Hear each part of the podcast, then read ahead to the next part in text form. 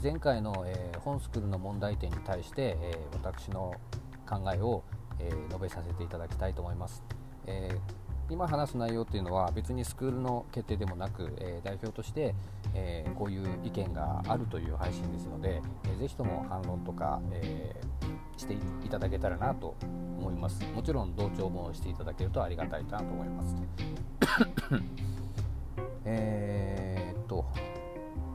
まずですね、練習についてですね練習につきましては、えー、大きく分けると、えー、2つの提案があります。まずは、えサポーターレッスン。これはもともとあったものなんですけどもなかなか実現実現というかうまく回っていなかった部分で、えあります、えそれの、え実施ということになります。これが1つ目です。そしてもう1つは、えオンラインレッスンの導入。小野先生の指導というのは非常に魅力的なものでありまして、えー、皆さん、えー、楽しみにしているし、えー、毎回それを楽しみにね小野先生に会うことを楽しみに、え通っていただいた方、えあとそれを、ね、期待する父兄の方たくさんいらっしゃると思います。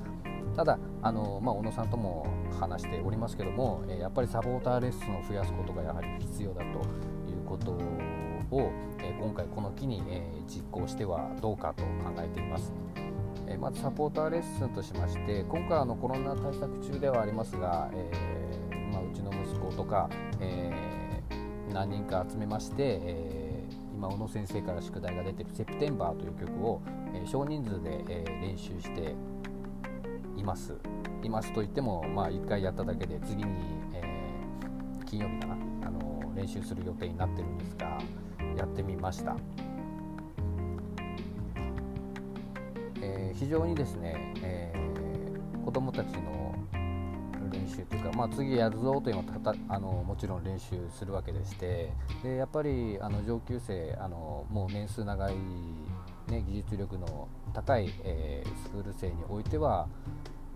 まあ、あの言い方はですけど小野先生がいなくても、えー、今回の場合あの「セプテンバー」という曲もねあの熱帯ジャズ楽団熱帯ジャズ楽団の音源という明確な音源があってえそれと同じえアレンジで演奏をしているということもあって非常に練習しやすいというのがえ今回ものすごく良かったかなという点です。これはあの例えばこの曲についてであればあの少人数で例えばリズム隊と、まあ、サックスのメロディーとかあとトランペットの、えー、子どもたちですね、えー、それのみを集めた、えー、練習というのもこれ十分可能じゃないかなと思います。えー、これはあの要はサポーターがつく練習でさらに、え分散した形の、えサポーターレッスンということになるんじゃないでしょうか。あと、えー、やはり小野先生とも課題にして話してたのが、えー、月2回でその2回のほとんどが次のイベントのための、えー、段取りを組むための練習という、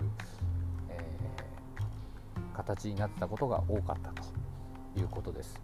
ではなくて、え、やっぱり小野先生が来る時にはやっぱり仕上げたものを、え、精査してもらうというかさらに高めてもらう。で普段の練習はやはり地元で、えー、やっていくべきじゃないか。また、え個別にね家でやっていくべきじゃないかということで、えサポーターレッスンを今後どんどん増やしていかないと、え技術の向上を望めないということです。やっぱり、えー、子どもたちも次練習がある。で少人数であのやるとなると自分がミスするとやっぱり、ね、あの曲にならないわけですから練習の足を引っ張らないようにということで一生懸命練習する。で一生懸命練習して、えーまあ辛いこととか面倒くさいことあると思うんですけども結果的にそれで得るものというものは父兄の方々は分かってると思いますので特に説明はしませんけども、えー、やはり子どもたちの将来においてここで練習をたくさんするということは、えー、社会においてもまた自分の好きな道に進むにおいても、えー、重要になってくると思います。あと次に、えー、オンラインレッスンですけどもこちらの方も、え小野先生というのはやっぱりそういうウェブスキルが高い方でしてこれも実行できると踏んでおります、え個別につないでもいいですしやはりやはりあの全体レッスンが中心ですと個別に意見をもらえないというのはね、あの大きな痛手ですしオンラインでまたレッスンができるとなると移動費がかからないとかレッスン料のみでレッスン個別レッスンが受けられるということでこれも非常に入れていくといいんじゃないかと思います。またこのオンラインレッスンというのはこれから入ってくる人の、えー、柱にもなると思うんですね。えプロのサックス奏者の方にオンラインで練習をサポートしてもらえると。しかも個別にやってもらえるということでうんと何ですかねオンライン家庭教師みたいな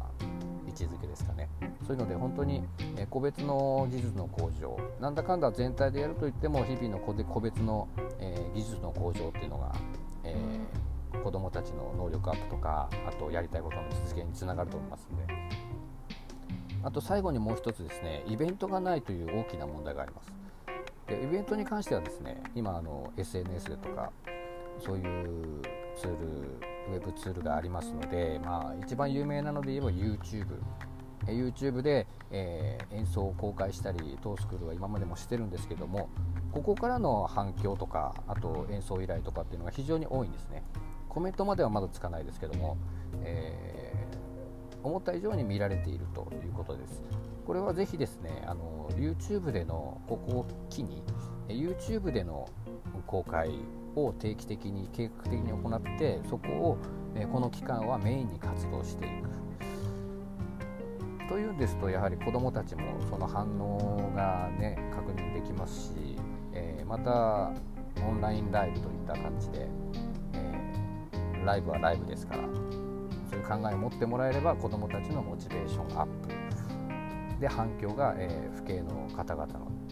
方々とか、えスクール自体のモチベーションアップにつながるんじゃないかと、え考えております。ちょっと長くなっちゃいました、